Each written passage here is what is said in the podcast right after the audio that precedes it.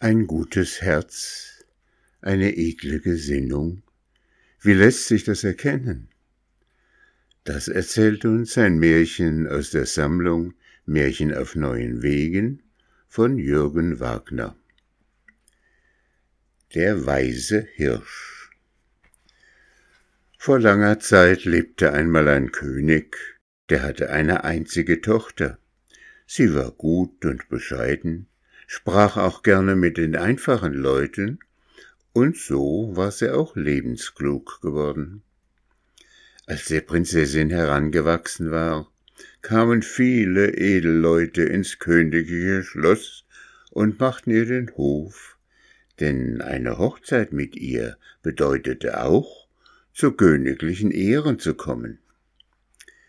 Die Prinzessin schaute sich die Freier genau an doch keiner gefiel ihr wirklich. So kamen also viele, und viele gingen auch wieder. Der König aber hätte gerne bald einen Nachfolger herangezogen. Da kam eines Tages ein hochansehnlicher Graf daher, kühn und selbstbewusst, sah sich das Schloss an, stellte sich dem König vor und warb um die Tochter. Der König dachte, was für ein stolzer, schneidiger junger Herr. Trotz seiner Jugend hat er schon jetzt das Gebaren eines Herrschers. Das imponierte dem König gewaltig. Was hältst du von ihm? fragte er schließlich seine Tochter. Er gefällt mir nicht schlecht, allerdings hat er mit mir nur ein wenig Süßholz geraspelt und ist mit mir umgegangen wie mit einem großen, unerfahrenen Kind. Aber wer weiß, vielleicht ändert sich das hier noch, wenn wir uns besser kennen. Und so gab der König dem Bewerber ein halbes Ja-Wort. Aber die Prinzessin meinte, sie hätte einmal bei dem Grafen etwas wahrgenommen, das ihr nicht gefiel, er schien wenig Gemüt zu haben. So beobachtete sie den jungen Grafen immer wieder aus den Augenwinkeln heraus. Sie schaute genau, was er tat und vor allem, wie er es tat. Ja, so wie er sich gab, gefiel er ihr nicht schlecht. Aber irgendwie spürte sie, dass da auch etwas war, das er nicht zeigte. Irgendetwas stimmte da nicht, aber was? Um dem auf den Grund zu kommen, ging die Königstochter zu einer weisen alten Frau in den Wald. Ihr erzählte sie von dem stolzen Grafen.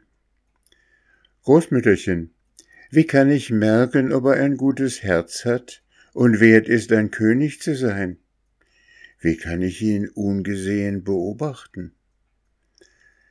Mein liebes Kind, das ist ganz einfach. Du musst ihn auf der Jagd beobachten. Rohe Menschen verhüllen ihre Rohheit dort am wenigsten. Dann verwandelt mich doch in ein Reh oder in ein Häslein.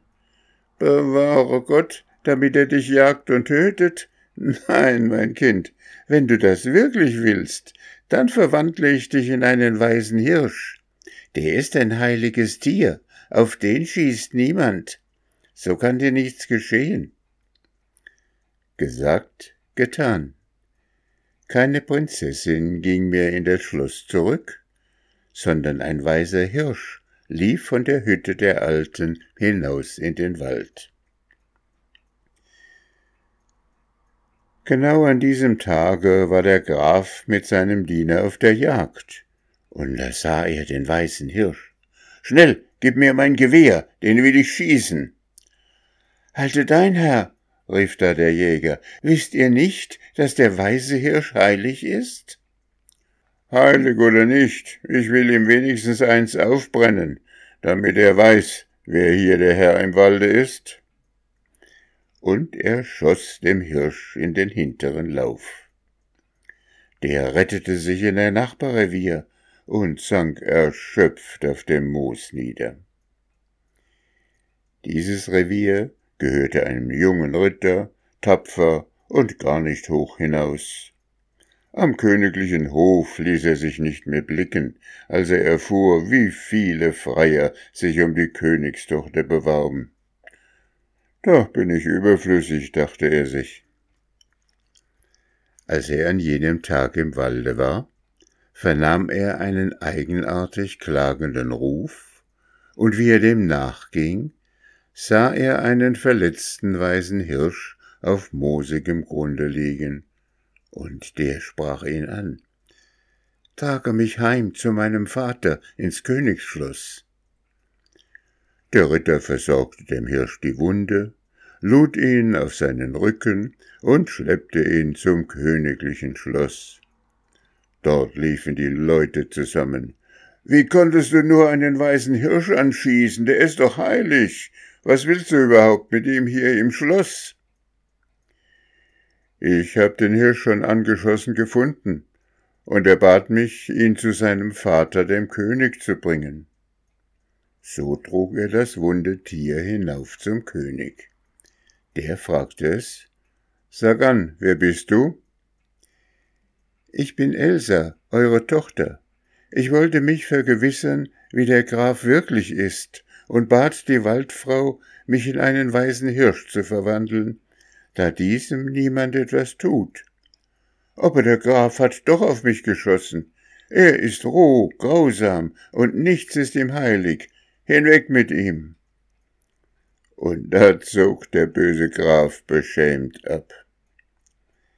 Der Ritter aber holte aus dem Walde die weise alte Frau. Durch ihren Zauber lag bald wieder die Prinzessin vor ihnen.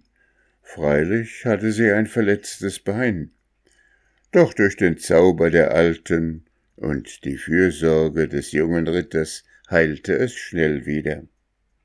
Vater, nun bedarf es keiner Probe mehr.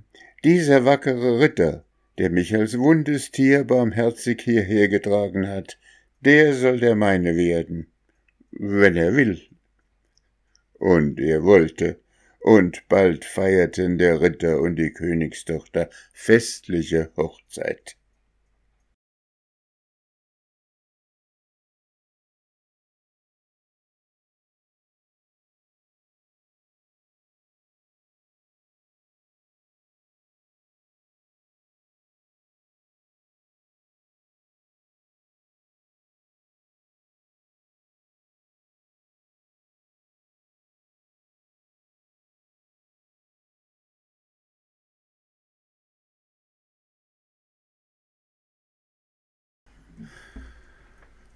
Trotz seiner Jugend hatte er jetzt schon das Gebaren eines Herrschers.